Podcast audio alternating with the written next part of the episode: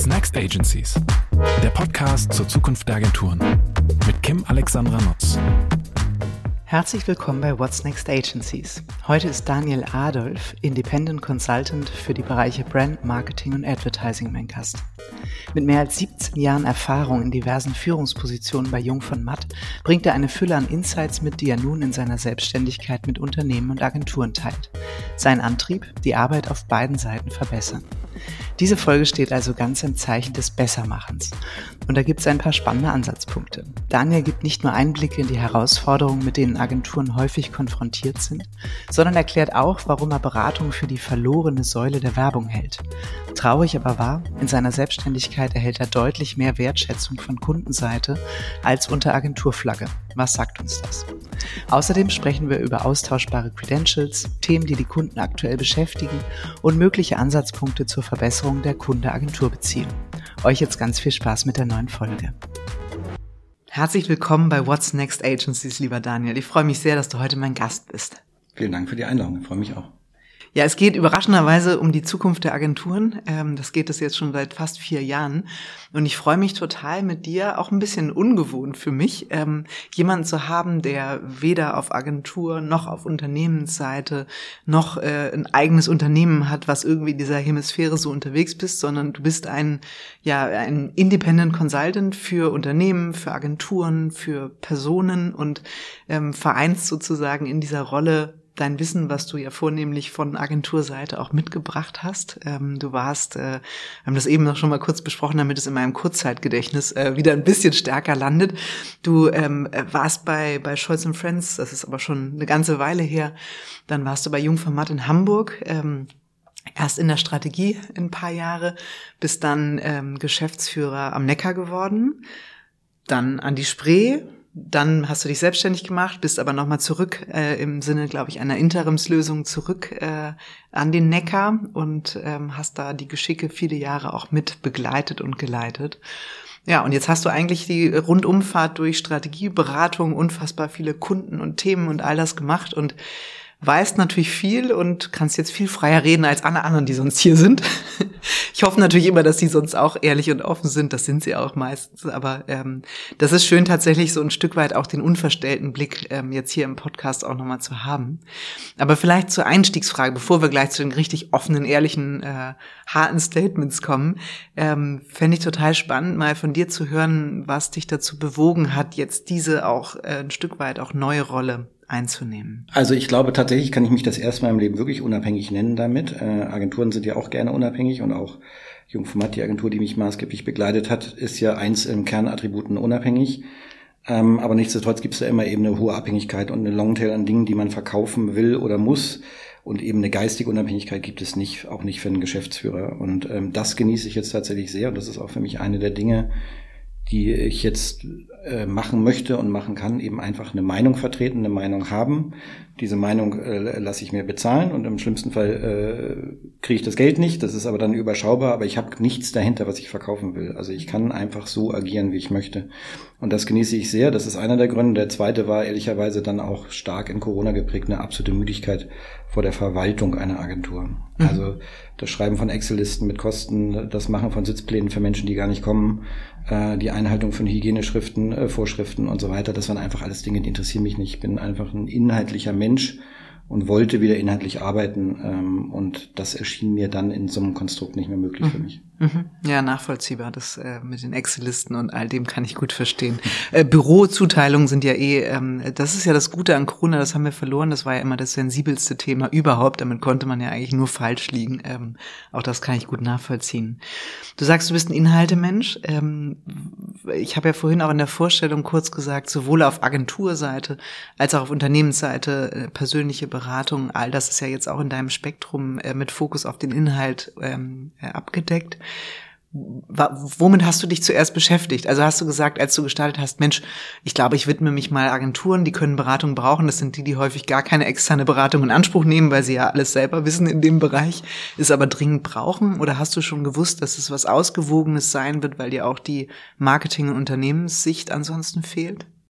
Also als ich das erste Mal in Berlin äh, bei Jungformat ausgestiegen bin, habe ich äh, mich erstmal ein paar Monate lang mit ganz anderen Dingen beschäftigt. Ich habe eine Waldorfschule unterstützt und mhm. Texte in unesoterisch umgeschrieben und eine Spendengruppe gegründet und mit ganz vielen Unternehmen geredet, ob sie nicht äh, diese Schule unterstützen wollen. Aber dann war eigentlich mein primärer Fokus war auf Unternehmen ausgerichtet. Einfach durch all die Kontakte über die vielen Jahre hatte ich gedacht, ich würde ganz viel Strategie für Unternehmen erarbeiten, mit Unternehmen erarbeiten. Und dann waren die ersten drei Aufträge, die ich bekam, waren alles drei ähm, Coachings von Agenturen. Mhm. Und das hatte ich ehrlicherweise zu dem Zeitpunkt gar nicht auf dem Zettel. Und dadurch, dass mein Fokus eben relativ breit ist, äh, kann ich sowohl in organisatorischen Fragen, in finanziellen Fragen, in Positionierungsfragen, in strukturellen Fragen, in Make-or-Buy-Fragen, ähm, also all dieses Spektrum äh, war dann das, was als erstes kam. Dann kamen dann eben wirklich ein paar Unternehmen, dann kamen auch immer mal wieder Agenturen und haben gefragt, ähm, äh, können wir irgendwas zusammen machen. Äh, das hat sich aber so anders zusammengesetzt. Dann kam eine Person interessanterweise, der gesagt hat, irgendwie, ich habe so viele Ideen, ich kann sie nicht strukturieren, hilf mir meine Ideen zu strukturieren und wo soll ich mein Geld rein investieren? Also auch Dinge, auf die man nie gekommen wäre, wenn man versucht hätte, sie zu planen oder ich zumindest nie drauf gekommen wäre. Insofern habe ich dann für diese zweite Selbstständigkeit, in der ich jetzt bin, ähm, mir gar keinen Plan gemacht, sondern habe gesagt, ich lasse es auf mich zukommen und äh, habe ein relativ gut gepflegtes LinkedIn-Profil und den Rest entscheidet das Schicksal äh, oder mein Ja oder Nein dann dazu. Ähm, also auch das ist ein Teil meiner Unabhängigkeit, dass ich eben entscheide, was möchte ich machen und was möchte ich nicht machen. Ähm, und da sind jetzt äh, tatsächlich ist es dieses Mal ganz anders gekommen. Ich habe zwar auch schon wieder Agenturen gecoacht, das halte ich auch für einen interessanten Bereich und auch für einen, wo es relativ wenig Know-how gibt, gerade im Bereich Mittelstand. Mittelstand heißt für mich so 100, 120, vielleicht ihr am oberen Ende mit 150 Leuten noch. Ähm, das ist für mich Mittelstand in Agenturen. Aber wo ich ganz bestimmte sich wiederholende Probleme und Herausforderungen sehe, äh, bei denen ich glaube, in Teilen helfen zu können. Ich habe aber jetzt auch äh, eben, äh, auch durch Zufall wurde ich gefragt, Pitches zu begleiten als Pitchberater für Unternehmen. Äh, das ist was, was jetzt in dieser Selbstständigkeit. Ähm, ah, spannend, da gehen wir auf jeden Fall auch nochmal rein. Ja. großen äh, Bestandteil meiner Arbeit ausgemacht hat. Ich habe äh, Schulungsprogramme gemacht für Agenturen. Ich baue gerade ein großes Schulungsprogramm für Agenturberatung, weil da ist meine Wahrnehmung, dass gerade in den kleinen Agenturen ganz oft die Beratung sowohl im Selbstverständnis als aber auch in der Performance äh, nicht gut ist, auch das Zusammenspiel mit der Kreation nicht funktioniert. Die Agenturen werden getrieben von oft sehr, sehr guten und talentierten Chefs und darunter äh, und, und den Kreativen dann, zumindest die Agenturen, mit denen ich zu tun habe. Und in der Beratung gibt es Nachholbedarf. Das heißt, da sehe ich auch noch einen Markt, der entsteht. Ähm, ich bin ab und zu auch mal wirklich der klassische Stratege, sowohl bei Agenturen als auch bei Kunden, ähm, der dann irgendwas mitmacht. Oder ich äh, habe mit Kunden äh, ein Portfolio neu sortiert oder eine neue Marke gebaut. Oder sonst. Also das Spektrum ist tatsächlich sehr, sehr breit und ich lasse es auf mich zukommen und mache das, was mich interessiert und das ist ausgelatscht, aber äh, ich habe tatsächlich gesagt, äh, je mehr ich das Gefühl habe, das kann ich nicht, desto lieber sage ich ja. Mhm. Aber es ist ja wunderbar breit, ne? Das ist ja eigentlich auch das, was man selber so liebt, wenn man auf Agenturseite unterwegs ist, dass es jeden Tag, jede Woche irgendein neues Thema ist, eine neue Branche, eine neue Herausforderung, mit der man sich auseinandersetzt. Ich habe jetzt 100 Fragen allein aus diesen paar Minuten, die du eben gefüllt hast mit deinem Spektrum. Lass uns mal mit dem ähm, Startpunkt anfangen. Ne? Du hattest gesagt, auch am Anfang, du bist sehr über, also gar nicht geplant, aber über Agenturcoaching auch reingekommen. Es gibt viele Handlungsfelder, die äh, da möglicherweise selber durch die Agenturen identifiziert werden. Du hast eben auch Positionierung ähm, angesprochen. Tun sich Agenturen eigentlich schwer mit einer eigenen Positionierung? Weil ich habe irgendwo letztens wieder gelesen, ja, es ist ja alles Commodity und man unterscheidet sich so ein bisschen durch die Geschichte und die handelnden Personen und hier und da auch das Angebotsfeld, aber so richtig eine starke Positionierung, äh, gibt es die noch? Äh, was, was ist da dein Eindruck? Also ich glaube, es muss es geben. Ich glaube, jeder, der es nicht hat, wird über kurz oder lang vom Markt verschwinden. Ähm, ich sehe die KI-Bedrohung deutlich größer, als sie im Augenblick gehandelt wird, sozusagen. Ähm, die KI, die eben nicht den Kann-Winner ersetzt, aber die den deutschen Werbeblock, wie er jetzt ist, ersetzt, die, äh, die muss gar nicht so schlau sein. Also das heißt, damit können wir eigentlich relativ schnell anfangen und dementsprechend, glaube ich, hat eine Agentur eine Lebensberechtigung, wenn sie was kann, was ein Kunde nicht kann, was eine KI nicht kann äh, und was eben hoffentlich auch sonst keiner kann. Ähm, das heißt, es kommt über einen Inhalt und dann kommt es aber natürlich schon auch über eine Haltung. Ob das dann immer eine Positionierung ist, aber ich glaube schon, dass es darum geht, dass man eine Attraktivität nach innen und nach außen einfach gewinnt. Wirklich differenzierendes, uniques Angebot gibt es, glaube ich, nicht. Aber ich glaube, es gibt schon mehr Felder, als zu behaupten, man ist jetzt auch kreativ. Und wenn, ja, stimmt, da hast du auch recht. Aber hast du, ähm, wenn du jetzt zu so einer Agentur gehst und die Agentur würde zu dir sagen, wir haben ein Positionierungsthema. Ähm, äh, Daniel, kannst du uns da helfen? Wie würdest du mit denen rangehen? Äh, ich würde mir natürlich erstmal angucken, was ist Ihr Markt? Also das ist die erste Frage. Erstmal, was ist Ihr Wettbewerb? Was, ist, was sind Ihre Ziele? Und dann, ähm, wie in der Positionierungsarbeit für eine Marke auch äh, gucken, was steckt denn drin in den Genen? Was sind Dinge, die ähm, besonders sind, aus denen man es machen möchte? Und versuchen aus dieser Mischung mit einem natürlich abgleichenden Bedarf im Markt äh, dann zu gucken, in dem Umfeld, in dem ich mich bewege, was ist dann die besondere Position, die ich einnehmen kann. Mhm, mh. Und also eigentlich sehr ähnlich wie, Entschuldigung, sehr ähnlich ja. wie eine Markenarbeit. Mhm. Ja gut, es ist ja auch eigentlich, ja. ist es, ja. es ist eine Marke. Nur viel zu häufig ähm, wenden wir doch noch zu wenig Zeit für die eigene Markenpflege auf. Ne? Das ist dann irgendwie so mit dem Schuster und den eigenen Leisten und so. Mhm. ist das äh, aber umso besser, dass du da eben dann auch als Spin-Doktor äh, zu diesen Themen auch mit dazu kommst. Und Du hattest ein anderes Feld eben noch thematisiert, das ist so dieses, wie mache ich eigentlich die Beratung fit? Ne? Und da gibt es durchaus auch Handlungsbedarf. Du hast von, ich sag mal, starken Führungspersönlichkeiten gesprochen und dann aber eben die Frage, wie kann ich das und dieses Mindset, die Haltung, die Inhaltlichkeit auch ähm, letztlich skalieren in das gesamte Team. Wie gehst du daran oder wie kann ich mir dieses äh, Schulungsprogramm vorstellen? Wo siehst du Felder? Also ist es dieses typische Dilemma, äh, BeraterInnen versus ProjektmanagerInnen, äh, was ist was. Das ist möglicherweise das eine Thema. Ähm, aber vielleicht gibt es ganz viele andere, die ich gerade nicht sehe. Also zum einen ist es das Selbstverständnis erstmal von dem, was ich tue. Ja, also jetzt äh, Strategie habe ich bewusst ausgelassen, weil in den kleineren dieser Agenturen, über die wir sprechen, gibt es gar keine Strategie gängigerweise, ist meine Erfahrung. Ähm, keinen dezidierten Strategen. Ähm, ähm, das heißt, es geht schon im hohen Maße um um die Beratung, dann geht es einmal um ein Selbstverständnis, was ist denn eigentlich mein Job hier, welchen Beitrag möchte ich denn leisten zum Gesamtprodukt. Dann natürlich eine Rolle finden und die einnehmen äh, mit der Berat, äh, mit der, mit der Kreation, vielleicht auch mal gegen die Kreation, mit dem Kunden, aber auch mal gegen den Kunden, mit den Chefs, aber auch mal gegen den Chefs. Und daraus was zu formen, was einen eigenen Anspruch hat und eine eigene Qualität entwickelt, äh, das ist das Ziel wie man das macht, ist dann sicherlich individualisiert. Was ich gerade baue, wird eine Veranstaltungsreihe sein, die so ein bisschen teils wie eine Vorlesung ist, also wo es einen Input gibt, dann wird es Aufgaben geben, die man erarbeitet, dann wird es Hausaufgaben geben, über die spricht man wieder, dann wird es wieder einen Theorieteil geben und das wird eine aufeinanderfolgende, äh, wie so ein Semester dann sein, dass man sich dazu immer wieder trifft. Also das ist das Ziel und der Gedanke, den ich dazu habe. Und da glaube ich da fest daran, dass das einen, einen Markt hat und dass das auch äh, tatsächlich helfen könnte, die Qualität von Agenturen zu verbessern und dieses ganze Thema besser machen ist eigentlich so das, was ich, was ich mir auf die Fahnen geschrieben habe für, für das, was ich jetzt machen möchte. Ich liebe diese Branche, will da nicht von weg und auch nicht raus, bin nicht frustriert aus irgendwas gegangen, habe nicht einen Karriereknick erlebt oder sonst irgendwas, sondern ich wollte einfach mein Ding machen, aber eben mit dem Ziel, an vielen Schnittstellen was zu verbessern. Und da äh, interessanterweise bin ich da jetzt auch komischerweise angekommen, dass das auch möglich ist. Ja, vor allem, du kannst es eben in beide Seiten auch äh, mhm. oder in beide Richtungen auch anwenden. Ne? Das mhm. ist das Schöne daran, finde ich. Du hast dieses Trainingsprogramm angesprochen, an dem du arbeitest.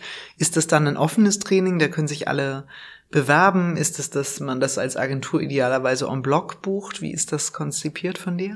Also individuell, aber konzipiert ist es erstmal so, dass man es als Agentur bucht. Mhm. Ähm, dass es aber auch offen ist für Leute, die nicht aus der Beratung äh, sind, sondern für alle in der Agentur, jetzt gerade in kleineren Agenturen. Ähm, da wird es Themen geben, die sind beratungsspezifischer und welche, die sind irgendwie vielleicht ein Stück weit äh, in eine Strategie rein oder so, die vielleicht auch für den einen oder anderen Texter oder Konzeptioner interessant sein könnten. Ähm, aber so ist es erstmal gedacht, wie sich das entwickelt. Äh, weiß ich noch nicht, mhm. ja. Also, äh, da, sondern das. Ich wollte gerade sagen, du hast ja gute Erfahrungen damit gemacht, genau. die Dinge auf dich zukommen zu lassen und keinen ganz genauen Plan dafür zu haben, nur das Framework zu haben, wo du wirksam werden möchtest. Ne? Genau. Und was äh, und da eben Input zu geben, das funktioniert, wie, wie du sagst, in beide Richtungen. Ich habe auch schon Kunden auf bessere Briefings geschult oder Kunden auf bessere Zusammenarbeit mit Strategen und Strateginnen und so weiter. Also da gibt's ganz, ganz verschiedene äh, ja, Schnittstellen, die eben oft im Augenblick nicht funktionieren und an denen man was verbessern kann.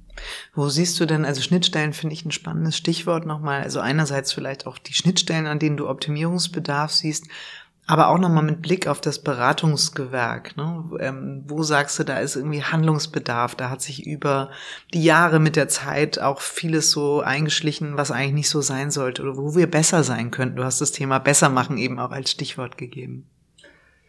Ja, also viele, glaube ich. Ich glaube, die Beratung ist ein bisschen die, die verlorene Säule oder die bröcklige Säule der, der Werbung. Mhm. Ja, also, ähm, das ist ein großartiges die, Zitat. Das wird das Teaser-Zitat für diesen Podcast, ja.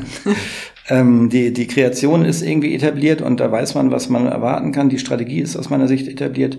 Die Beratung ist das Unklarste in dem, was kann ich erwarten und zwar auf beiden Seiten. Also was, was ist das, was man kann. Und da, glaube ich, ähm, muss man was machen. Ich habe äh, in meine Jungformatagenturen immer gesagt, ich will wenig Strategen haben, weil zu viel Strategen macht die Beratung dumm zum Beispiel. Das ist eine meiner äh, Glaubenssätze, dass eben dann irgendwann die Leute alles, was, was gedacht werden muss, in die Strategie schieben. Die Leute, die denken wollen, in der Beratung gehen und am Ende eben nur noch die bleiben, die schieben. Und damit erzeugt man einen, einen Flow, der irgendwie ungesund ist. Ähm, und deswegen glaube ich, muss man auf solche Prozesse achten. Aber da ist viel in, auch in größeren Agenturen meiner Meinung nach in diesem Berufsbild verloren gegangen, an dem, was es was es eigentlich könnte. Ja, Jeremy Fermat hat mal gesagt, äh, Berater darf nur heißen, wer Rat hat. Und wie viele Berater haben noch Rat? Ähm, ähm, da glaube ich, ist, ist viel im Selbstverständnis und viel auch in, in, in der Leistung irgendwie verloren gegangen. Und da sehe ich ähm, viele Dinge, die man verbessern kann. Und in kleinen Agenturen noch viel mehr natürlich, weil da ist es noch mehr das Projektmanagement, was da plötzlich im Vordergrund steht und viel weniger eine inhaltliche Auseinandersetzung mit den Themen. Bist du dafür, es zu trennen? Als Gewerk. Also es gibt sozusagen Menschen, die sich stärker mit der Steuerung von Projekten auseinandersetzen, aber wirklich im Sinne des Projektmanagements. Und es gibt Menschen, die Rat haben und sich deswegen auch BeraterInnen nennen dürfen. Ja, ich glaube schon. Also je nachdem bisschen, wo man als Agentur auch hin will. Also wenn man in so ein Consulting jetzt im weitesten Sinne wirklich rein, dann glaube ich, dann muss man das irgendwann trennen. Ähm, und andersrum glaube ich, muss man zulassen, dass es eine Karriere gibt, die nicht nur in die Beratung führt. Also das ist ja der klassische Weg, ist ja, ich bin Junior Projektmanager, Projektmanager und dann irgendwann werde ich dann eben äh, Etatdirektor oder Management Supervisor oder wie immer es dann in den Agenturen heißt. Ähm, und das führt dann nur über die Zunahme an Beratungstätigkeit. Und das halte ich für einen Irrweg, weil eben, äh, das können eben viele nicht, so wie viele Kreative auch nicht CD können und noch viel weniger kreative Geschäftsführer können. Das ist die Principal-Diskussion, ne? Und dazu sagen, ja. es ist ein ist Experte, eine, Expertin ja. äh, in der Fachkarriere. Ja. Und es ist auch gut so, dass es das ja. gibt. Ja. Und in England äh, gibt es das ja in jedem Gewerk viel mehr als in Deutschland. Mhm. Und England hat auch das Planning erfunden und äh, viele Dinge in der Werbung ja äh, auf die Beine gebracht. Also ich glaube, das lohnt sich schon, da auch hinzugucken mhm. und sich zu fragen, äh, was heißt das dann für uns? Mhm. Also heißt, wenn man eine ernsthafte Beratungsleistung als Agentur bringen will über das Gewerbeprodukt hinaus, dann glaube ich, muss man es trennen. Und sonst muss man eben nur verhindern, dass man jeden hochschiebt, der einfach nur lange genug da war oder der laut genug schreit oder der eben auch auf seinem Feld so gut gearbeitet hat, dass man jetzt das Gefühl hat, okay, den muss ich jetzt belohnen. Du hast ähm, eben auch noch kurz das Thema KI angeschnitten und gesagt, du hältst es für eine wirklich große Bedrohung, ähm, dass, äh, also bin ich sofort auch bei dir, davon ist auszugehen. Ne? Also gerade wenn es auch nachher um die ganzen Themen geht, die wir jetzt in der Werkbank machen, mit denen wir noch gutes äh, Geld verdienen oder okayes Geld, kann man vielleicht sagen. Ähm, gutes Geld, weiß ich gar nicht. Ähm, das wird sicher ja, kurz- oder mittelfristig automatisierbar werden. Und viele Agenturen nennen sich ja Kreativagenturen. Ne? Jetzt sind wir beim Thema Optimierung. Wie können wir es besser machen? Hast du das Gefühl, dass wir den ähm, letztlich kreativen Wert auch wieder besser, stärker herausstellen müssen? Absolut, absolut. Also ich glaube, das ist die einzige Chance für die Branche ähm, den, äh, und nicht den kreativen Werk. Also ich habe sogar äh, aus deinem Podcast genommen von Till Diesel, den ich gar nicht persönlich kenne, aber der hat äh, so sinngemäß gesagt, irgendwie er redet nicht darüber, dass er Werbung macht, sondern dass er Probleme von Kunden löst. Mhm. Und das fand ich interessant, weil ich glaube, das ist irgendwie genau das, worum es geht. Also wir müssen irgendwie anerkennen, was wir da tun und, äh, und dass das eben mehr ist äh, und dass das einen Wert hat. Und diesen Wert müssen wir definieren und diesen Wert müssen wir ähm, dann auch bepreisen am Ende. Aber darum geht es, äh, da das eben auch so auszudrücken und so zu bezeichnen. Das sind eben nicht die kleinen lustigen Ideechen, die wir machen, weil damit wird man kein Geld verdienen können mehr. Die kann die KI auch. Aber es sind dann eben doch die essentiellen Lösungen von, von Unternehmensproblemen, die wir da machen. Glaubst du, dass es ein ähm, sprachliches äh, Thema eher ist. Also wir sprechen nicht von Ideen, sondern wir sprechen eher von Konzepten. Also ist es vielleicht auch die eigene Sprache, die wir entwickelt haben, die die Dinge, die wir tun, ein bisschen unter Wert verkauft? In Teilen ja. Also ich glaube, das ist ein Mindset-Problem. Also ich glaube, es ist schon irgendwie, wir äh, auch viele Kreative tun sich dann ja auch so gern damit. Guck mal hier, ich habe hier noch eine lustige Idee. Guck mal, kast mal kurz. Also da ähm, dann das Overdelivern, was wir als Branche ständig tun, also immer mehr dabei haben, als bestellt wurde und nochmal irgendwie sich das ergießen in die Idee, ähm, das Handeln mit den Goldideen, die völlige Entfremdung von Wettbewerben, also wo plötzlich diese Idee auf der einen Seite irgendwie hochgelobt wird, aber fast nur die irrelevante Idee. Und meine Erfahrung jetzt auch als jemand, der gerade wieder durch einen großen Pitch ein Unternehmen begleitet hat, es gibt keine nicht kreative Agentur. Also wenn, wenn man sich diese Charts anguckt, ja, man möchte nach der dritten äh, Chemistry-Präsentation, und zwar egal welche Agentur aufläuft, das sind äh, namhafte Agenturen alles, man möchte schreiend rauslaufen, weil wenn man nicht genau aufpasst, dann, dann verwechselt man irgendwie den Webby Award vielleicht noch mit dem, mit dem Kannlöwen, ja. Aber ansonsten sehen diese Charts auch alle gleich aus. Und jeder hat da eben Preise bis zum Abwinken. Ähm, die Jahreszahlen sind manchmal klein, so dass man nicht sieht, dass es irgendwie, der letzte war dann 1995, aber das sieht man dann vielleicht nicht. Aber das wirkt auf den ersten Blick und auf der Oberfläche ähm, äh, klein, so wie lustigerweise jede Personalanzeige, was ich immer lache, wenn ich in den Fachmedien unterwegs bin, jeder Kreative, der von einer Agentur in die andere wechselt, hat über, über 100 internationale und nationale Preise. Also ich habe das Gefühl, es gibt gar keinen Kreativen mehr, der nicht über 100 Preise hat. Und da fragt man sich manchmal, warum gehst du dann zu der Agentur, wenn du so viele Preise hast? Naja, und es ähm, entwertet natürlich entwertet, auch den Preis entwertet, an sich. Ne? Ja, also genau. ich ähm, äh, zitiere mal einen Pitchberater, der mal sagte, ach Gott, diese ganzen Awards in den Präsentationen, in den äh, Credentials, das können die Agenturen eigentlich weglassen. Wenn die mal einen Effi gewonnen haben, dann sollten die das richtig groß auf einem Chart aufpumpen. Das ist okay, da geht's um Impact. Aber ansonsten interessiert das die Kunden eigentlich nicht. Wobei ich dann wieder denke, naja, andersrum, ähm, das, äh, das Ranking, ja, Investitionen und wer kann sich das überhaupt leisten und so, aber es gibt wahrscheinlich schon noch viele Kunden, gerade die, die gucken Ruhm und Ehre, ja, ähm, die sagen, okay, wer ist denn in den Top Ten? Mhm. Oder? Also ich meine, mhm. da hat es, mhm. äh, hat das Thema Ranking und Awards wahrscheinlich schon, auch allein für die Auswahl, wer kommt hier überhaupt auf meine Shortlist, hat ja schon Relevanz, oder? Ja, also ich glaube, eine, also eine Präsenz-Ranking hat eine, hat eine äh, Relevanz. Also ähm, keine Ahnung, also äh, nehmen wir Jungformat. Jungformat gewinnt viele Awards, hat viele Awards gewonnen, ähm, ist unheimlich relevant dadurch, ist aber im Augenblick nicht großartig präsent in meiner Wahrnehmung. David und Martin, wahnsinnig präsent, hat aber keine Award-Relevanz, äh, soweit ich weiß. Also ähm, äh, äh, die Hirschen, äh, tolle Agentur, wahnsinnig erfolgreich, haben noch nie einen Award eingereicht. Also ich glaube, das ist zu eng gedacht, immer nur die, auf die Awards zu gucken. Ähm, ich glaube, es geht um eine Präsenz. Also wie, wie präsent bin ich in diesem Markt? Bin ich Meinungsführer? Habe ich etwas beizutragen, was, was interessant ist?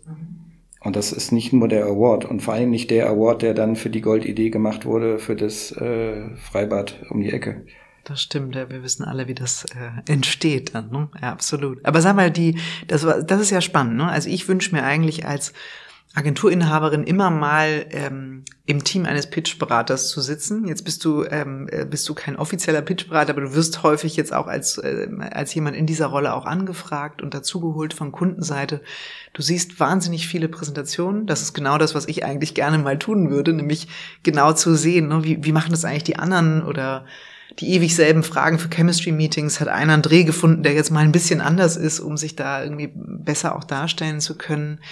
Du sagst, es ist eigentlich austauschbar was da ankommt. Ja, jetzt waren wir in den Credentials. In den, in den Credentials und bei den Kreativ Awards ja. waren wir jetzt erstmal. Aber ich, aber es gibt jetzt sozusagen der, der neue Sea of Sameness, den ich sehe, ist jetzt das Thema Daten.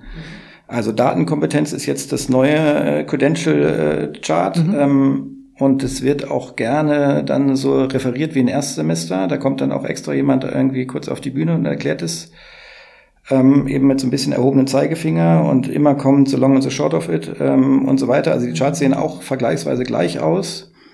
Und am Ende glaubt man es dem einen mehr als dem anderen, ähm, dass er es kann. Aber es ist auch das ist komplett austauschbar und meistens fernab jeder Realität, weil es geht immer um eine Verknüpfung von Daten, die ich zumindest noch bei keinem Unternehmen äh, gesehen habe, dass sie zur Verfügung gestellt wird. Also es geht immer nur um diesen theoretischen Fall, dass wir in die Sales-Daten und so weiter reingehen ja, können, genau. das alles komplett Der Traum einer jeder Agentur seit wahrscheinlich über 30 Jahren, genau. oder? Aber alle tun so, als wenn das jederzeit so wäre und als wenn sie eigentlich, wenn man nur zweimal nachfragen würden, zehn Cases rausholen könnten, wo sie es gemacht haben und auch dieser Kunde, dem sie gegenüber sitzen, das gleich sofort anstöpselt. Mhm. Ich habe es noch nicht erlebt, aber es tun alle eben so. Das heißt, da gibt es zumindest die nächste äh, Übereinstimmung. Ich glaube, der Weg raus aus diesem Ding, und das fängt dann, kann in der Aufgabenstellung anfangen oder in der Antwort, aber ich glaube eben raus aus der Austauschbarkeit, aus dem Gleichen kommt man nur, wenn man es wirklich mit einem klaren Bezug zur Aufgabe und zum Kunden macht. Diesen Case habe ich mitgebracht, nicht weil ich ihn so selber so toll finde oder weil ich mich so toll finde oder weil er so viel gewonnen hat, sondern weil er korrespondiert mit einem Problem, was du, lieber Kunde, glaube ich oder weiß ich, weil du es hingeschrieben hast, und daraus kannst du Folgendes lernen für dich mitnehmen. Das kann auch eine größere Brücke sein. Aber in dem Moment wird es interessant und in dem Moment ähm, kann ich was lernen als Kunde und merke eben einfach auch, ah ja, der hat sich mit mir und meiner spezifischen Situation auseinandergesetzt. Und dann wird eine Agentur irgendwie interessant. Worauf legen, also das ist ja das eine, was du eben jetzt auch schon mal gesagt hast, ne, die Nähe zum Kunden schaffen und äh, letztlich auch zur Herausforderung des Kunden, zum Themenfeld des Kunden, äh, worüber man ja auch gebrieft wurde. Gibt es Dinge, wo du sagst, das ist den Kunden wirklich wichtig, wenn die auf eine Agentur treffen? Darauf achten die, das ist vielleicht für Agenturen auch ein Stück weit ein blinder Fleck oder sowas? Ja, äh, das ist jetzt äh, tatsächlich irgendwie kommen ein paar Punkte, die wahrscheinlich auch ein Stück weit äh, entzaubernd sind. Aber das erste Mal, was man wirklich merkt, ist so ein Pitch zu handeln, egal ob als Pitchberater oder als Unternehmen, ist ein ganz schöner, ist ein ganz schöner Orgahaufen. Das heißt, Verbindlichkeit und Klarheit und Erreichbarkeit sind schon, also wirklich so, das, das klingt super banal, aber es ist bei, bei den meisten Agenturen nicht gegeben. Ähm, dass da einfach klar ist, mit wem rede ich, Termine werden bestätigt, es gibt eine Agenda äh, für ein Meeting, äh, man weiß, wer kommt, wo man sich trifft, worüber man redet, wie lange es dauert, etc. Und das wird alles schnell und unkompliziert zur Verfügung gestellt. Ein, Geschäftsführer-Commitment ist schön zu haben äh, in, in so einer Anbahnungsphase, Nützt aber nichts, wenn dieser Geschäftsführer, diese Geschäftsführer nicht erreichbar ist. Ja, dann, dann gewinnt man nichts. Ähm, dann ist, glaube ich, eine, eine dezidierte NB-Stelle zum Beispiel besser, die dann ein, entsprechend äh, interagieren kann und natürlich aber auch die Kompetenz und auch den Durchgriff braucht auf die Kalender und so, dass sie das dann auch ein, einschalten kann. Das mal das Erste. Das Zweite erlebe ich auch erstaunlich oft, wie wenig Agenturen sich mit dem auseinandersetzen, was für ihn äh, gewünscht ist. Also, ähm, äh, also wie wenig beantwortet wird, was schon in der Einladung drin steht. Mhm. Also, sondern die ziehen dann irgendwie ihr Spiel durch. Ja? Aber die menschliche Komponente spielt eben immer noch eine große Rolle. Ich würde sagen, ähm, 30 Prozent spielt immer noch, entscheidet man immer noch darüber, habe ich Lust, mit denen zu arbeiten, in verschiedenen Verklausulierungen irgendwo da drin. Aber es geht eben doch darum, glaube ich, dass diese Menschen mein Problem lesen können und habe ich auch Lust, mit ihnen das zu lösen.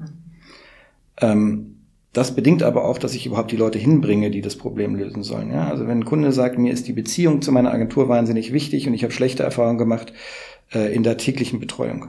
Und dann taucht diese Person, die die tägliche Betreuung machen soll, nicht auf oder spielt keine Rolle in der Präsentation, sondern wird von dem vielredenden Häuptling irgendwie die ganze Zeit äh, platt gemacht. Dann glaube ich nicht, dass diese Agentur das schafft, dieses Problem, was ich da habe, nämlich erstmal das Beziehungsmanagement überhaupt zu lösen. Und diese Art von erstmal, das ist erstmal so die ganzen Basics, aber das ist einfach unheimlich wichtig. Ja. Ähm, Wie viele Agenturen haben denn also dieses Häuptlingsdilemma? Ne? Das finde ich auch nochmal ganz interessant, weil es ja auch immer heißt, ne, als Klar kann man als Geschäftsführer, Geschäftsführerin gerne mitkommen, aber es geht den Kunden schon darum, auch das Kernteam kennenzulernen, dass der größte Gesprächsanteil da ist. Ist das auch deine Erfahrung? Also ähm, ist das so und äh, sind das dann auch die Agenturen, die gewinnen, wenn sie das genauso machen? Ja, also natürlich ist es schön, wenn ein, äh, wenn ein Chef mitkommt, wenn er, wenn er beweist, dass er involviert ist, dann ist es natürlich äh, auch nochmal mhm. hilfreich. ist auch ein Zeichen des Commitments genau, ein Stück weit. Genau. Ähm, also insofern nur der Grüßonkel nützt nichts. Derjenige, der den anderen alles wegnimmt, nützt aber auch nichts. Das heißt, irgendwo in der Mitte liegt die Wahrheit, was ich komisch finde. Wenn nur einer redet, wird's langweilig, egal wer das ist. Wenn alle reden, wird's sehr verwirrend. Also irgendwie 90 Minuten im Pitch zu folgen, wo acht Leute im Raum jeder eine Rolle haben, ist dann eben äh, genauso falsch. Aber dezidierte Rollen für die Leute, die wirklich die zentralen ähm, Ansprechpartner sind, das halte ich für entscheidend und äh, glaub mir, das ist fast nie gegeben. Es ist fast nie so, dass die das haben in einem Pitch-Prozess, diese, diese, diese, gerade die zentralen Berater, sind wir wieder bei der Beratung, oft auch gerade diese zentralen Beratungsfunktionen, sind aber die, wo der Kunde ganz genau darauf achtet und später sagt, mit dem oder der kann ich mir das vorstellen oder eben auch nicht. Naja, und wenn die dann hinten nochmal den Zeitplan oder das Org-Chart vorstellen, das reicht dann eben auch nee, nicht. Ne? Stichwort nee.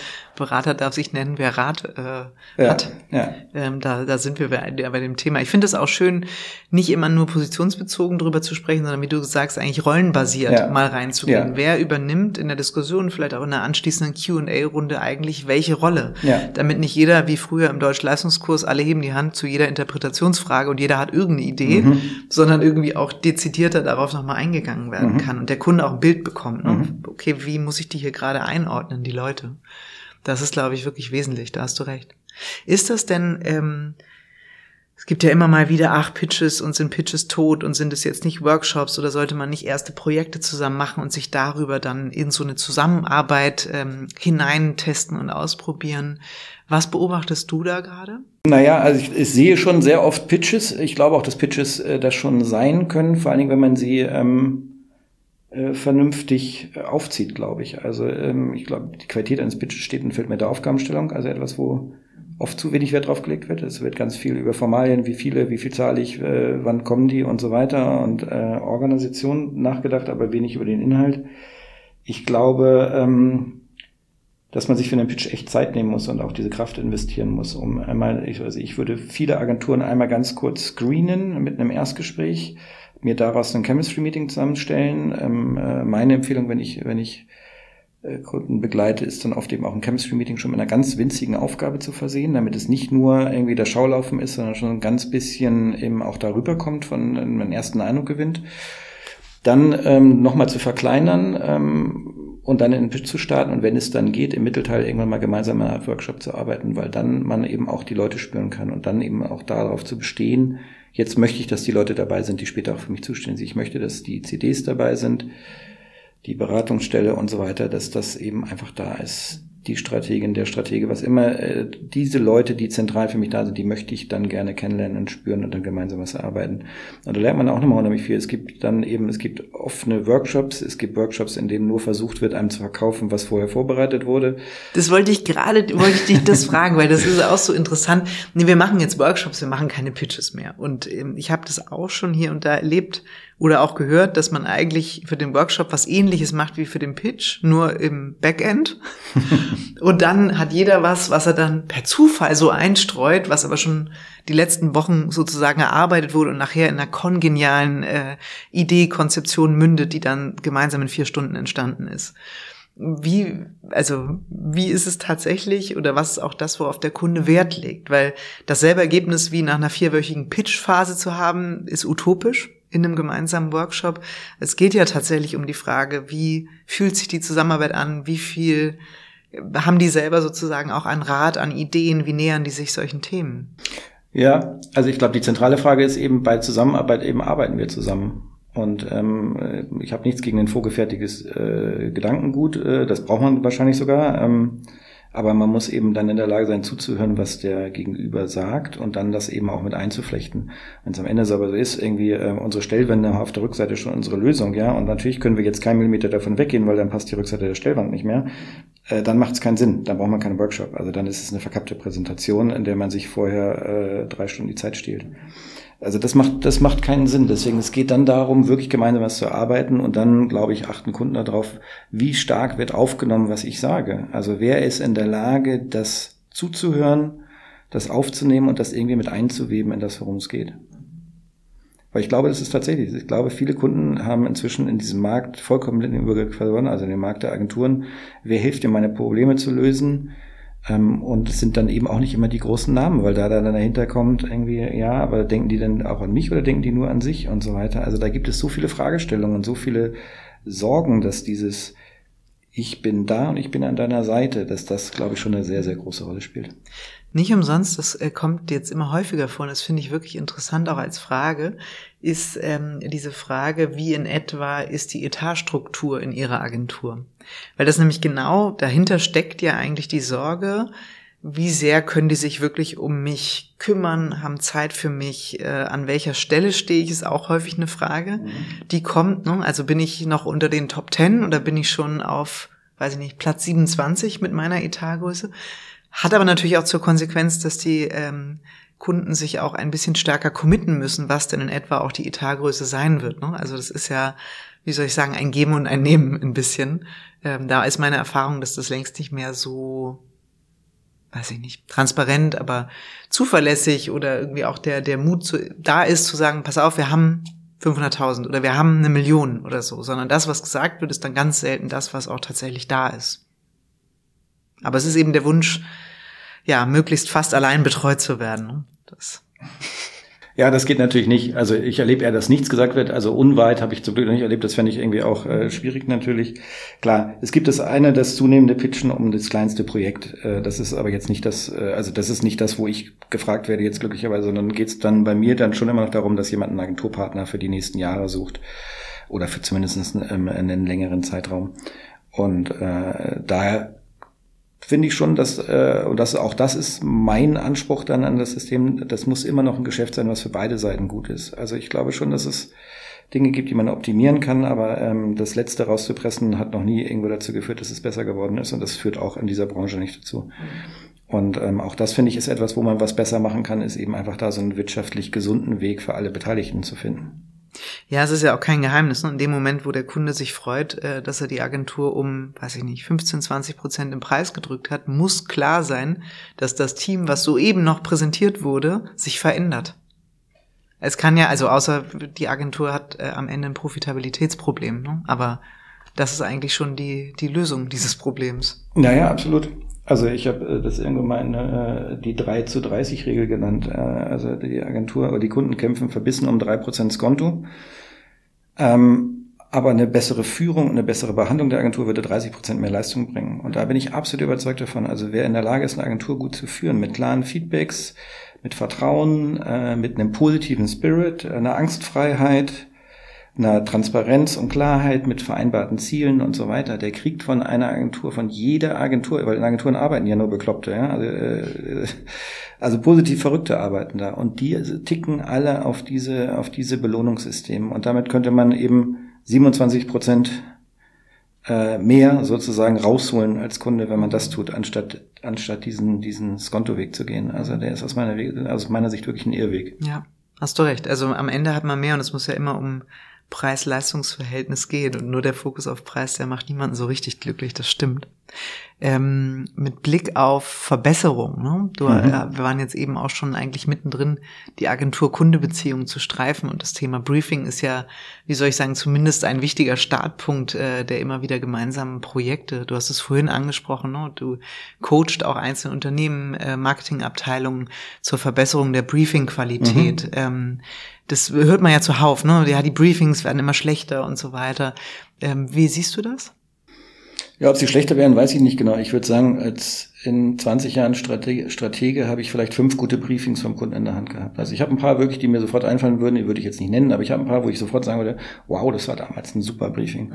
Die meisten sind äh, schwach und äh, meine Beobachtung ist, dass Pitchberater sich mit dem Inhalt gar nicht beschäftigen zum Beispiel. Also die fordern Organisationscharts, die wollen eine Aufstellung, die wollen äh, diese Kundenlisten, wie du sie gerade beschrieben hast und so weiter. Aber komischerweise beschäftigen die sich nicht mit dem Inhalt. Und ich glaube, das ist das Wichtige und das ist, glaube ich, ein Mehrwert, den dann Leute aus der Praxis oder den ich auch, glaube ich, binden kann, ist einfach wirklich zu sagen, nee, warte mal, lass uns mal erstmal damit anfangen, liebes Unternehmen, liebe Marke, was wollen wir denn erreichen? Wo wollen wir denn hin? Was ist unsere Vision? Wie übersetzt sich das in den Briefing, womit eine, eine Agentur was anfangen kann? Und daraus ergibt sich der Rest. Daraus ergibt sich, welche Struktur von Leuten brauche ich, welche Agentur brauche ich, was heißt das für die Kosten und so weiter. Aber das ergibt sich eben aus dieser Aufgabe. Und die Aufgabe ist in ganz vielen Prozessen äh, äh, wirklich schlecht und äh, gefühlt dann eben auch austauschbar. Da gibt es ein riesenlanges Intro, dann kommt ganz kurz was zur Aufgabe und dann kommen ganz viele To-Dos. Wie würdest du es gestalten? Wie, also wie wäre die fünf Briefings, an die du dich erinnerst, was haben die ausgemacht? Na, die haben erstmal eine Vision für diese, für das Unternehmen gehabt. Also die hatten erstmal was da, also und jetzt meine ich nicht nur einfach irgendeinen Satz, wo Vision drüber steht, sondern wirklich was, das wollen wir erreichen. Und das wollen wir auch mit dieser Zusammenarbeit oder mit der Aufgabenstellung erreichen. Ähm, diese Aufgabe ist so und so, wir wollen in die und die Richtung, wir reden mit den und den Menschen, also einfach das, was in einem Briefing einfach reingehört, dass das einfach mal benannt ist. Aber das, äh, da wird sich äh, oft gar kein Gedanken drüber gemacht, sondern das ist dann, wir machen jetzt einen Pitch und dann soll man die Agentur. Und äh, dann schreibt man bestenfalls noch rein, der alte Claim, wir würden ihn gerne behalten, aber wenn Sie anderer Meinung sind, dann kommen Sie ja, mit einem anderen Vorschlag. Oder, oder wir so. haben zwar ein Testimonial für die nächsten drei Jahre unter Vertrag, aber vielleicht haben Sie andere Ideen. Ja, mhm. und dann kann man sich als Agentur eine, äh, selber die Wahrscheinlichkeit ausrechnen, dass, dass da was verändert wird. Also wenn das Testimonial für drei Jahre bezahlt ist. Aber du hast vorhin auch einen äh, spannenden Satz gesagt, ähm, da habe ich uns wiedergefunden, auch in der Retro. Also wir machen nach Pitches, aber auch nach Projekten hier im Team immer eine Retro mit allen Beteiligten, um letztlich auch diese Lernkurve nochmal mhm. zu haben. Und da sagte dann kürzlich ähm, mein Kreativkollege ähm, äh, auch, wisst ihr eigentlich, ne, und da habe ich mich selbst auch geärgert, eigentlich steht schon ganz viel im Briefing drin, wir müssen es nur richtig lesen. Und ähm, das ist, glaube ich, ich meine, wir lesen das alle am Anfang einmal, ne? Und dann entwickeln wir, diskutieren, haben eine gemeinsame Vorstellung, entwickeln Creative Brief, die Kreation wird gebrieft, Strategie ist mit dabei, begleitet das. Und dann ein paar Tage vorher, bevor man hochladen muss, guckt man nochmal ins Briefing, aber eher in dem Sinne von, okay, habe ich jetzt alles, habe ich an alles gedacht, wie ist nochmal die Bewertung dahinter und so weiter. Und dann fallen einem Dinge auf, wo man denkt, ach, so haben die das gemeint. Weil ganz häufig im Prozess fallen mhm. ja die Klötzchen erst. Mhm. Und dann verstehst du, was in dem Briefing gemeint war. Und das war jetzt auch unsere riesen Lernkurve, im Prozess immer mal mhm. wieder das mhm. Briefing zu lesen, weil du ja, mhm. je tiefer du, du kannst es am Anfang eigentlich auch noch nicht richtig verstehen, weil du dich noch viel zu wenig mit dem Unternehmen selbst, gerade wenn es ein Pitch ist, dann bist du halt nicht in einer langen Kundenbeziehung auseinandergesetzt hast und dann vielleicht auch zwischen den Zeilen irgendwie besser verstehst, was ja. gemeint sein könnte. Ja, also de deckt sich auf jeden Fall auch mit meiner Erfahrung, dass es wichtig ist, da immer wieder ähm, zu gucken und natürlich auch immer wieder den Schulterschluss mit dem Kunden zu suchen. Also ich würde schon immer sagen, äh, würde jeder Agentur empfehlen, so oft wie ein Kunde das zulässt, würde ich versuchen, einen Kontakt mit ihm zu schaffen während so einer Pitchphase. Eben einfach auch, um das, was in den Köpfen ist oder zwischen den Zeilen auch rauszufinden. Ist denn, ähm, jetzt haben wir ja über Agenturen, über Kunden, über Beratung gesprochen, machen wir nochmal den Bogen in Richtung ähm, Agentur zurück. Es geht ja um die mhm. Zukunft der Agenturen. Ähm, wo siehst du auch ähm, ganz konkrete Handlungsfelder für Agenturen, also jenseits jetzt der Themen, die wir schon gestriffen haben mit, mit Beratung, Briefing-Qualität, mit Positionierung und so ein bisschen stärker auf den Kunden einlassen? Gibt es so irgendwas, wo du sagst, Mensch, da müssen die eigentlich ähm, das auch, ne, manchmal ist das ja so banal, aber wie du sagst, ist ein blinder Fleck. Also ich glaube, der, ist äh, tatsächlich äh, viel beredet und ähm, äh, und auch auf der Hand liegen, dass man eben aus diesen Bezahlmodellen raus muss, die da sind. Also dass dass das so nicht weitergehen kann, dass eine immer billiger werdendere Stunde bei immer höheren Kosten irgendwie nicht das Allheilmittel sein kann und auch die Diskussion dann über jede einzelne Stunde dann für alle Seiten ermüdend ist und wahrscheinlich auch einer der größten Sandschmeißer ins Getriebe irgendwie so einer Beziehung ist, die es nur geben kann. Ähm, das heißt, äh, da wegzukommen von und neue Modelle zu finden und sich zu fragen, wie kann ich diesen Wert anders äh, rüberbringen, das glaube ich ist das zentrale Handlungsfeld für, oder eins der zentralen Handlungsfelder für Agenturen. Ähm, und ich glaube für die Branche eben wirklich sich abzugrenzen von, von KI-generierten Dingen hin zu, zu wirklich äh, spektakulären Dingen, raus aus diesem Irrglauben, irgendwie, äh, wenn ich nicht weiß, was ich tun soll, mache ich ganz viel, was Kunden ja auch machen. Ne? Ähm, weg von Angst äh, hin zu mehr Mut, das auch beim Kunden einzufordern. Ähm, Shitstorms ist immer noch ein großes Thema. Bei Kunden erlebe ich immer wieder, äh, halte ich für totalen Quatsch. Ja. Also wann war der letzte Shitstorm mit Werbung? Also jetzt rede ich nur von ethischen Marken. Ja, also ich rede jetzt nicht von hartrechten Marken oder sowas. Das interessiert mich in dem Sinne nicht, mhm. weil das für mich jetzt äh, wäre jetzt für mich kein Betätigungsfeld. Deswegen, also von ethischen Marken, wann gab es den letzten Shitstorm, der länger als einen Tag gedauert hat und der jetzt irgendwie großartig was gemacht hat, wenn man denn nicht wirklich sich unethisch verhalten hat, wie vielleicht True Fruits oder sowas vor ein paar Jahren oder so, mhm. ja. Ja, das stimmt. Ähm, Bei den Beber-Delfinen gab es äh, zumindest mal eine Woche einen Shitstorm, bis der Influencer eingeknickt hat und gesagt hat, ich halte es nicht mehr aus, es war doch Follow Food. Ja, ja, ja, Erinnerst du dich vielleicht, aber großartig. Ja. Also mutige Kampagne, super. Also, das fand, ähm, also genau, ein in Kauf genommener, bewusst herbeigeführter Shitstorm. Sozusagen. Ja, und der aber ja, wirklich auch einen Schalter am Kopf umgelegt hat, der irgendwie einen Effi gewonnen hat, wenn mich nicht alles täuscht und alles und auch viel kreativ gewonnen hat, zu Recht. Also sowas äh, zu tun. Und ich glaube, die Angst vor Geldverschwendung, vor Geld aus dem Fenster schmeißen sollte größer sein als die Angst vor Shitstorms. Mhm. Also, weil es ist die viel realere Angst. Und ja, mach, mach, mach, mach einen Fernseher an und guck dir nochmal so einen Werbeblock an und frag dich, was davon hat mir jetzt nicht die Laune verdorben?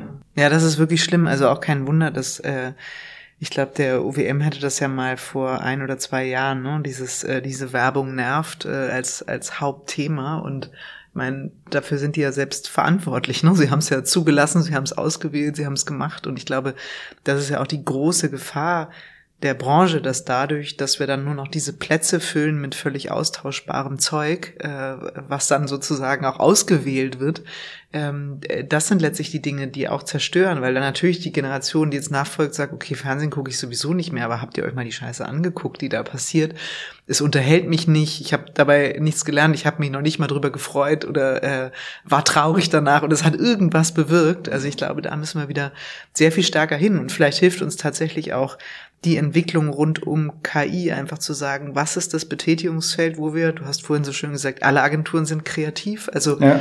wo wir auch wirklich einen Unterschied machen können. Ja. Und ähm, ich finde das so interessant, du, du bist ja Stratege bei Hart, ähm, du hast eben Mut angesprochen. Ich habe in der jetzt kürzlich neu erschienenen ähm, äh, Walk-Studie zum, zum Thema Strategie, wo stehen wir da, die ist gerade rausgekommen, ähm, äh, war der große Aufhänger, fehlender Mut. Mhm. Und zwar nicht von den Strategen selber, ähm, sondern von den Kunden. Mhm. Es war total interessant, weil die gesagt haben, es war so die Frage, ähm, habt ihr das Gefühl, dass eure Agentur euch, ich sag mal, die Strukturen so eröffnet, dass ihr im Prinzip auch mutige Strategien entwickeln könnt?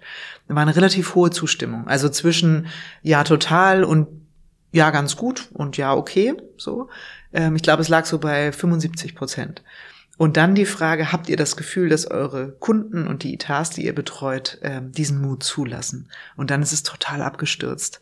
Und es hat sich im Jahresverlauf, also die hinterfragen das ja häufiger, im Jahresverlauf dramatisch verschlechtert.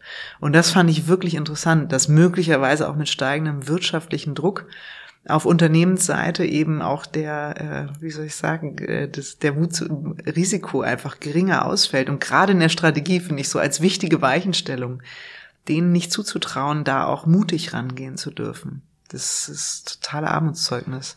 Ja, das, also das ist ganz sicherlich so, dass dieser Mut auf Unternehmensseite oft fehlt. Oft auch meiner Meinung nach die Kompetenz, überhaupt das beurteilen zu können. Zeitlich oft ein Problem, aber auch inhaltlich. Dieses zwei Jahre auf dem Job verharren und dann in die nächste Abteilung mit vielleicht einem ganz neuen Themenbereich kommen, wird nicht dazu fördern, dass man jetzt wirklich in der Lage ist, so eine kommunikative Geschichte äh, zu Ende beurteilen zu können, ob die jetzt die genug ähm, äh, ob man sich das traut oder nicht oder ob die was bewegen könnte oder nicht, sondern im Zweifel geht man dann immer den, den sicheren Weg. Zwei Jahre nichts falsch machen ist besser äh, als und dann in die, eben in das nächste. Das ist sicherlich ein Problem. Ich glaube, äh, das wäre schön, wenn Agenturen wieder mutiger hingehen würden. Ich glaube aber trotzdem, dass es den Filter geben sollte, würde ich es machen, wenn ich Kunde wäre. Also dieses Mut um komplett, Preis. komplett ja. äh, sinnbefreiter. Also eine, wirklich einmal sich kritisch zu fragen, wenn das mein Unternehmen wäre, würde ich das tun? Und wenn man das aus ganzem Herzen als mutiger Mensch mit Ja beantwortet, dann lauft damit zu Präsentationen und, und, und, ja. und hängst den Kunden um. Es gibt ja die schöne Unterscheidung zwischen mutig und bescheuert. Mhm. und das finde ich eigentlich immer noch mal einen ganz guten mhm. Gradmesser an der Stelle. Weil mutig heißt eben nicht, jeden Scheiß nur, weil er cool ist, weil er laut ist, weil irgendwas Ungewöhnliches passiert, sondern wir haben ja vorhin auch über Impact oder Wert ähm, auch gesprochen ne? und sich das auch als unternehmerische Frage zu stellen. Wie du schon sagst, würde ich das, wenn ich auf Kundenseite säße und wüsste, mein Job hängt dran, die Weiterentwicklung, das Wohl des Unternehmens, würde ich es machen oder nicht? Ja. Finde ich einen guten Gradmesser, ja. Hast du, wir, wir sind ja schon, jetzt könnte ich jetzt noch eine Stunde ausquetschen zu all den Dingen, über die du so ich wunderbar frei reden Aber hast du vielleicht, weil das ja auch dein, ähm, ich sag mal, dein Herkunftsgewerk ist Strategie. Wir haben jetzt ja auch viel über die Beratung gesprochen. Wir haben jetzt eben uns schon mal so ein bisschen dieser Mutfrage genähert, die ja häufig auch in der Strategie eigentlich initiiert wird. Hast du da noch, ähm, ich sag mal, in, Rat an Agenturen oder irgendwas, wo du sagst, ah Mensch, das ist mir aufgefallen oder das würde ich mir wünschen oder daran sollten wir gemeinsam arbeiten, um es besser zu machen? Keinen, wo man hingeht, aber einen, wo man herkommt, weil das ist mir auch in den letzten Monaten zunehmend aufgefallen, wie wenig Agenturen überhaupt nur von da kommen, wo der Kunde steht. Also wie wenig eben dann mal das aufgenommen wird, wo ein Kunde sagt, irgendwie, das ist meine Positionierung, das ist das, wo ich bin. Und wie wenig klar aufgezeigt ist, wie es von da aus weggeht, sondern man fängt irgendwo an, zum Beispiel immer Verbraucher gerne, dann aber auch mit eher so Plattitüden, ja, äh, die, die Permakrise, ähm, äh, wo man so denkt, ah ja klar, habe ich das vor fünf Jahren das erste Mal gelesen, ähm, äh, jetzt kommt Cocooning, ja. Also, äh, äh, wo man so denkt, nee, das, das, so wird's nichts werden, sondern irgendwie wirklich ein differenzierterer Blick da drauf und, und, und das mitzunehmen und das zu verargumentieren und nicht nur äh, irgendwo im Nichts anzufangen und irgendwo hinzulaufen oder aber auch nur wortreich zu bestätigen, wo man ist, weil dann hat's keinen Mehrwert, sondern eben tatsächlich auch das ist eine Binse, aber es ist so selten gegeben, dass es einfach klar ist, ah ja, das habe ich aufgenommen, das habe ich von euch mitgenommen, das ist eure Basis.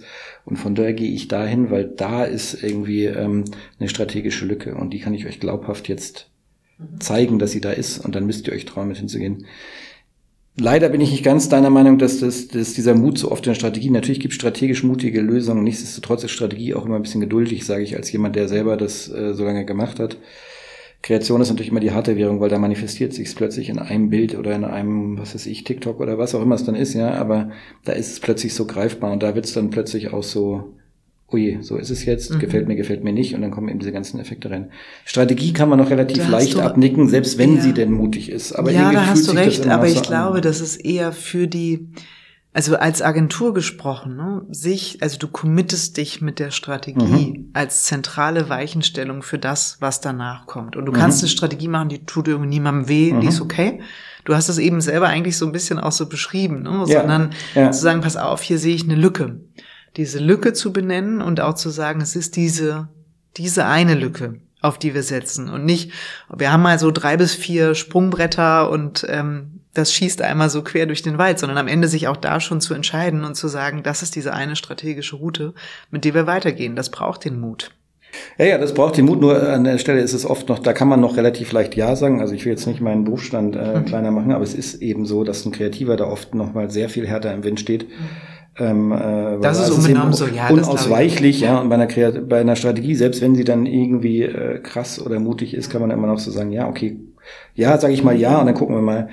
Äh, einer meiner Lieblingssätze zum Thema Strategie ist tatsächlich, Strategie heißt verzichten. Äh, entscheiden heißt verzichten. Und ja, das ist das eben stimmt. das, was die meisten nicht tun. Die entscheiden zwar, aber wenn man dann später sagt, ja, weil wir haben doch damals gesagt, wir gehen jetzt komplett auf weiß, ja, und dann ist eben jetzt kein Schwarz mehr da. Und dann sagen, ja, warte mal, ich will aber schwarz. Und mein Chef will auch schwarz.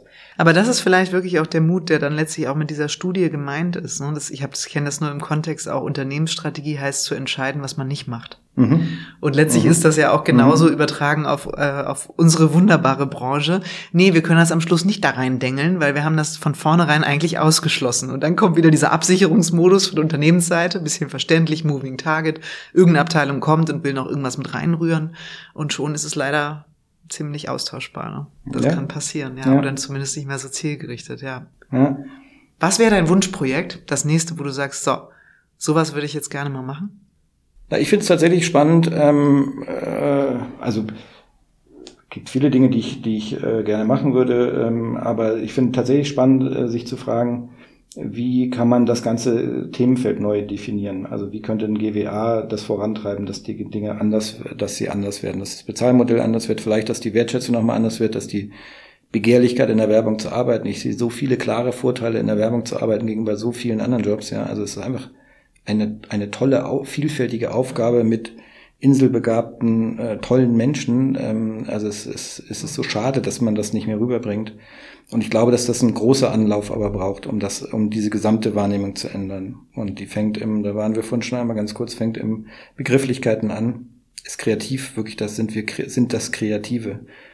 Und was heißt das? Und, ähm, äh, und was, was lösen wir denn da und was stellen wir auf die Beine? Aber das mal so sozusagen holistisch sich zu anzugucken und sich zu fragen, wie können wir denn einen Neuaufschlag für das ganze Themenfeld machen? Das finde ich eine interessante Frage. Also, also das Reframing ein ja, bisschen auch unserer ja, Branche, oder? Ja. ja. Und das wäre besser machen sozusagen in der Endstufe. Also, ja, aber nicht so schlecht. Ist auf jeden Fall ein tolles Schlusswort. Ich danke dir sehr, Daniel. Es hat Spaß gemacht. Ähm, ein kleiner Blick äh, hinter die Kulissen, das, äh, das war viel wert. Ich danke dir. Ich danke dir auch und alles Gute an alle.